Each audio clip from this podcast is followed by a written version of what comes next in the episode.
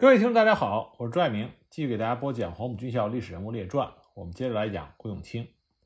上次我们说到，桂永清以调查匪谍为名，准备对海军内部的闽系官兵进行整肃。他最先动手的就是海军军官学校。据当时海军军官学校的学生回忆，他们被集中在操场，然后进行点名，六七十人被点到名字，然后直接送上两部大卡车，驶出了校门。自此就没有了音讯。对于海军舰船上的闽系官兵，郭永清也采取同样的办法，以安全为由，将闽系官兵一概调离。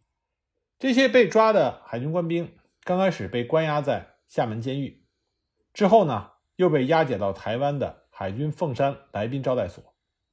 一九五零年一月，又被送到马公一间破烂不堪的孔子庙。一九五零年五月，郭永清下令。在南头成立了一个海军反共先锋训练营，负责整训这些被关押的海军学生和舰艇干部，同时呢，给予实施思想教育。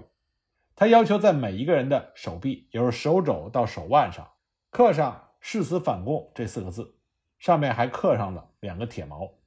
其实这些人能够活下来，已经是非常幸运了。还有不少人在被抓之后，莫名其妙的被处死，或者从此失踪。桂永清那些负责整肃的手下手段极其残忍，他们曾经把人捆成麻袋投海，或者呢在海滩上倒栽葱活埋。被关押的学生，包括校长魏继民，本来呢桂永清在撤离上海的时候，打算把他们绑在江南造船所里，全部用炸药炸死。幸亏是陈诚加以制止，这些人才没有死于非命。一九四九年六月十三日。香港华侨日报刊出了重庆舰的上士麦焕坤从东北逃回来，抵达香港。他口述了重庆舰起义的前后情形。他揭露重庆舰的起义只是局部的士兵所为，这些士兵是有计划的突然起事，封闭了军械库，囚禁了长官，威胁轮机房，开赴解放区。而且呢，重庆舰也不是国军飞机炸沉的。而是解放军被迫放水自沉的。那么麦焕坤就说，起义主要的原因有两个，第一个呢是因为派系，我这里所说的派系和海军传统的派系无关，因为重庆舰的接舰官兵都是政府十万青年十万军的号召下参加的，大部分都是知识青年，可是这些知识青年因为是分批分科和阶级划分来加入海军。所以，自然而然就产生了小集团和小派别。那么，这些集团和派别之间就有矛盾。其次呢，是对于待遇的不满。重庆舰回国的时候，正赶上币制改革，金圆券诞生。在英国受训的时候，他们每个月有十英镑；回国之后，只有月薪金圆券二十七元，只有原来薪水的五分之一。再加上金圆券急速的贬值。这几十元的薪水令人是啼笑皆非。结果，郭永清有一次登舰的时候，召集官兵训话，他却说：“你们在国外吃惯了洋面包，尝惯了异国风味，养尊处优，你们的生活是舒坦的。但是，祖国在戡乱时期不会有这么优良的享受，要准备吃一下苦头。”郭永清讲这种话，如果是出自一个威望极高、令人尊敬的长官之口，那是会起到激励的作用，可是桂永清和重庆舰的官兵有着极大的矛盾，因此呢，那些士兵们就觉得现实太令人失望，而桂永清这个上司又不体恤民情，这就让重庆舰的官兵对桂永清和国民政府的不满迅速的增加。重庆舰发动起义，仅仅是二十多名中士以下的士兵，他们出其不意地控制了全舰，胁迫。邓兆祥舰长夜出乌松口，这些士兵们事先并没有和中共方面联络。重庆舰在驶入烟台港的时候，还遭到解放军以大炮和机枪瞄准。所以呢，重庆舰的起义和海军派系斗争、主义信仰都没有太大的关系，就是一种不满现实的反应。按照麦焕坤的说法，邓兆祥舰长他并不是主动的想要起义。但是呢，也没有看见他有积极反抗的说法。虽然麦焕坤他披露了重庆舰起义的真相，但是最终他还是遭到了郭永清的逮捕，在一九五一年五月，没有经过审判就被秘密枪决了。不过呢，麦焕坤他的说法也不完全正确。根据后来揭秘的档案，中国共产党对于海军的布局很早就开始了。抗战将要胜利的时候，海军就选派官兵去英国接收重庆、灵符两舰。海军军官方面，中国共产党插不进手，但是这个时候海军需要招考中学以上的学生，以补充接见的士兵。中国共产党就在这方面做了很多具体的工作。后来的档案揭秘，去英国接收舰艇的海军士兵中，已经有几个是中国共产党的地下党员，而这些海军中的中共地下党员，也充分利用了郭永清和闽系海军官兵的矛盾，发展组织。以长治舰起义为例，当时舰上参加起义的，除了一名台湾籍士兵之外，其余参加起义的全部是闽北籍。在起义之前，一共召开了七次会议，最多的一次有三十多人参加，可是完全没有泄密情况的出现。这也可以让我们看到福州人的语言特性和内聚力，外人很难打入。那么，在国民党政府迁往台湾之后，郭永清对闽系的整肃。已经扩大到对任何可疑的人士随意的进行捕杀，只要说他是匪谍，或者是与匪谍有直接、间接联系者，立刻逮捕，严加审讯。当时海军设在高雄县左营镇大街上的一个三层楼房，就成了海军官兵谈虎色变的三楼。这个三楼正式的名称是海军总部政治部情报工作队，掌管这里的先后是。董行健和黄开元，他们以情报工作为名，进行一级整肃和思想改造的工作。不过，这两个人都不是善类。董行健是海军总部第三署第三处，也就是情报处的上校副处长。一九五零年三月，他被告发用不法手段把持左营军港沉船打捞业务，从中渔利，并且多次利用职务之便榨取不当钱财。并且侵占因公务所持有之物。九月二十日，他经海军总司令部判决有期徒刑二十年。按成蒋介石，蒋介石的批示是改判死刑。那么他的接任者黄开元也没有吸取教训，他包庇台港贩毒，杀死高雄市的商人，进行分尸，弃置在高雄县路旁的甘蔗田里，最终法网恢恢，在一九五四年七月十七日，因为共同杀人案。伏法偿命，而这两个人都是桂永清战干团培养出来的干部，他们贪赃枉法，桂永清难辞其咎。那么这也看出来，桂永清赴台之后，无论是有没有主观的意念，他都是放任了他的手下执行这些特务工作，而且变本加厉，无法无天。一九五一年五月三十一日，桂永清在给蒋介石的报告中声称。本部自三十八年，也就是一九四九年，由大陆转进来台期间，先后破获了奸匪组织数十起，其中郑平等十五人因为市政确凿、恶性难改，为了断绝后患，当经权宜，分别秘密处决。由此可见，当年在顾永清治下，确实有未经审判就直接秘密处决嫌疑犯的状况，而在档案中。这些被处决的罪犯多是以企图、声称、诱惑等臆测之词或者未遂行为，应该是罪不及死。这显示了顾永清为了整肃海军，权宜之下可以先斩后奏，宁可错杀也要永除后患。当年到底有多少官兵、学生和技工遭到顾永清的政治迫害呢？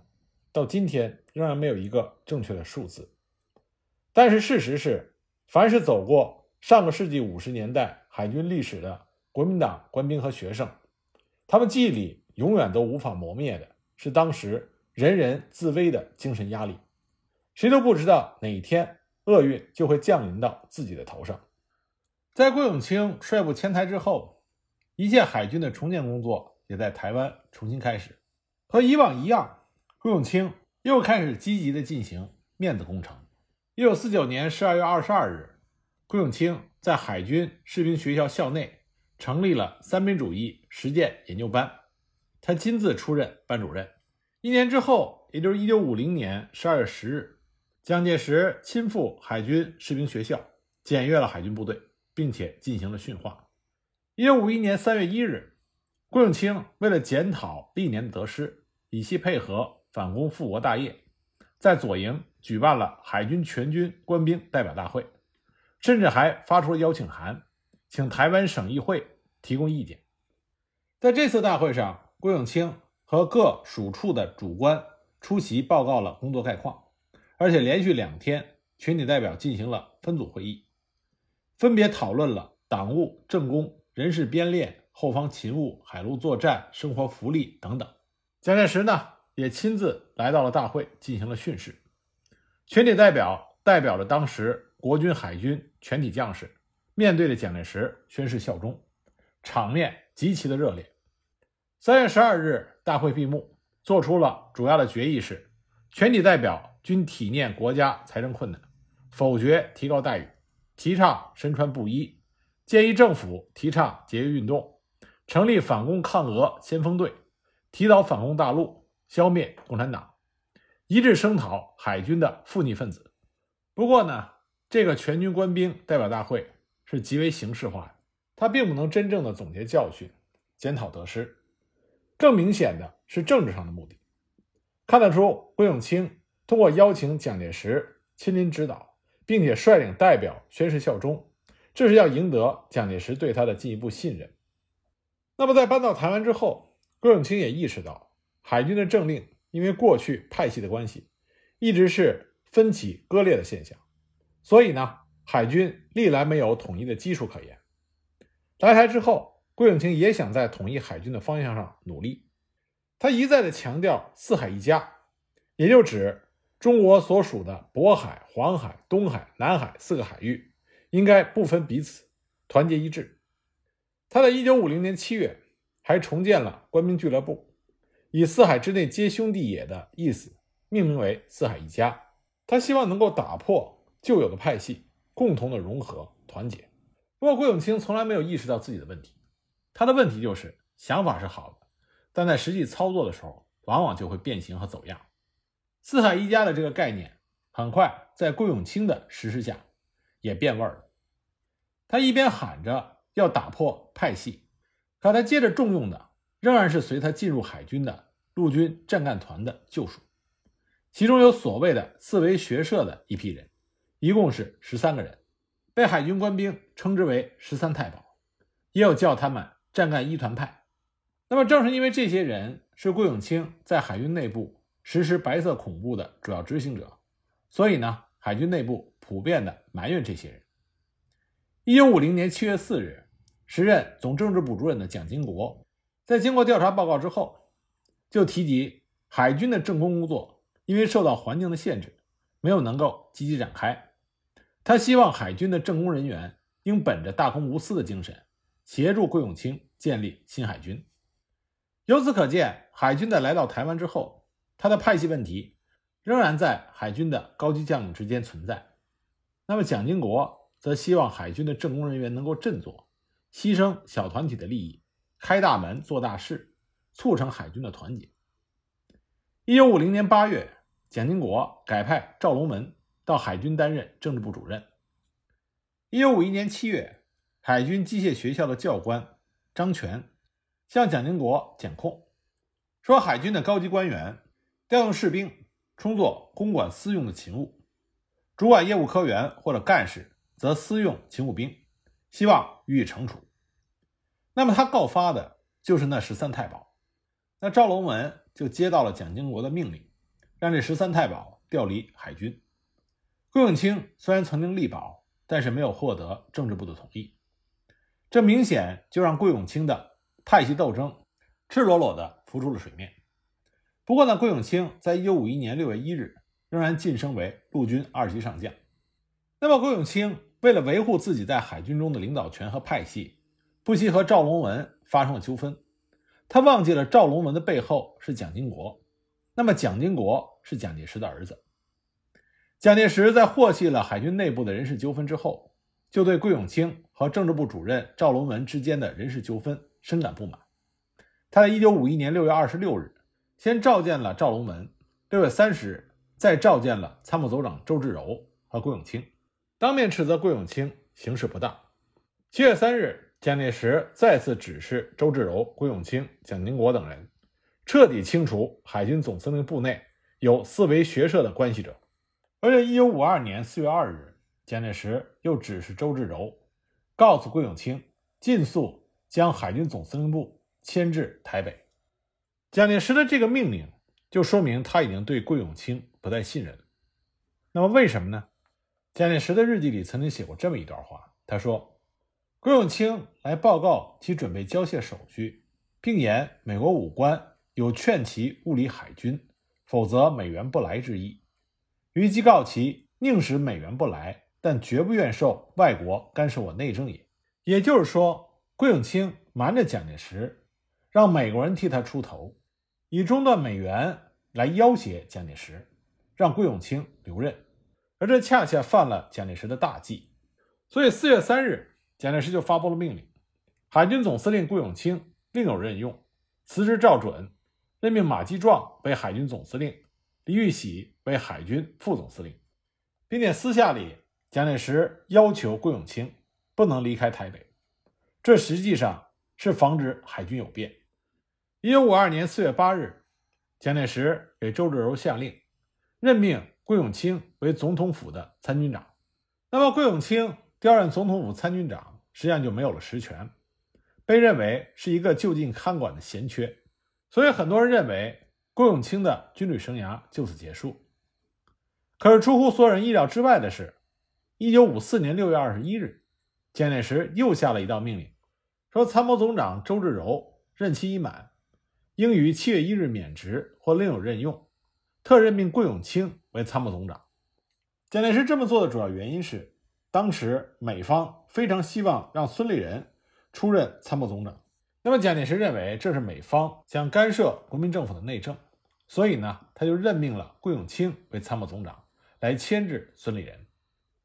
可是桂永清在参谋总长就职四十三天之后，就因为心脏病突发猝然离世，享年五十四岁。这一天呢，是一九五四年八月十二日。八月十五日，蒋介石亲自参加了桂永清的葬礼，并且亲自致了悼词，追认桂永清为陆军一级上将。不过呢，在国府高层一直有过一些传闻，说桂永清是自杀，而不是因病猝死。有人说，当时国防部军法局包启煌贪污受贿，被告发之后，蒋介石批示枪毙。可是桂永清接任总长之后，因为接受了包启煌的贿赂，所以迟迟没有执行包启煌的死刑。另外呢，桂永清在瑞士银行存有不少的赃款，被告密到了蒋介石那里，所以蒋介石就有被骗的感觉。而桂永清害怕追责，因此呢自杀身亡。而另外一个令人生疑的是陈诚当时的反应。刘和谦当时任副总统陈诚的侍从参谋。他说，当天他在副总统官邸执勤，突然接到了桂永清已经去世的报告。当时天色已晚，陈诚夫妇都已就寝，而且陈诚当时的身体有多病，所以卫士们并没有把桂永清的噩耗立刻报告给陈诚。第二天早上，陈诚夫妇正在用早餐，那么就得到了桂永清已经离世的消息。可是让他的侍从参谋们想不通的是，陈诚夫妇。对于这个突然的消息，居然没有任何惊讶的表情和言辞，只是冷冷说知道了，仿佛他早就知道怎么回事一样。那么还有另外一则传言，说蒋经国去美国碰到美国的副总统尼克森的时候，谈到国军没有钱，但是尼克森却告诉他，中国军人彭梦吉在美国存了多少钱，桂永清存了多少钱，列了一张单子给蒋经国。大概只有陈诚和蒋经国没有存钱。这张单子后来传到了蒋介石的手上，蒋介石拿着去质问桂永清，桂永清回答不出来，回去就自杀了。那么这都是坊间的传言。直到今天，桂永清去世的官方原因仍然是积劳成疾、心脏病突发而猝死，只是因为人们不愿意相信官方的说法。而桂永清去世的时候。正值国民党政治角力极为复杂，所以才会产生了很多臆测之词。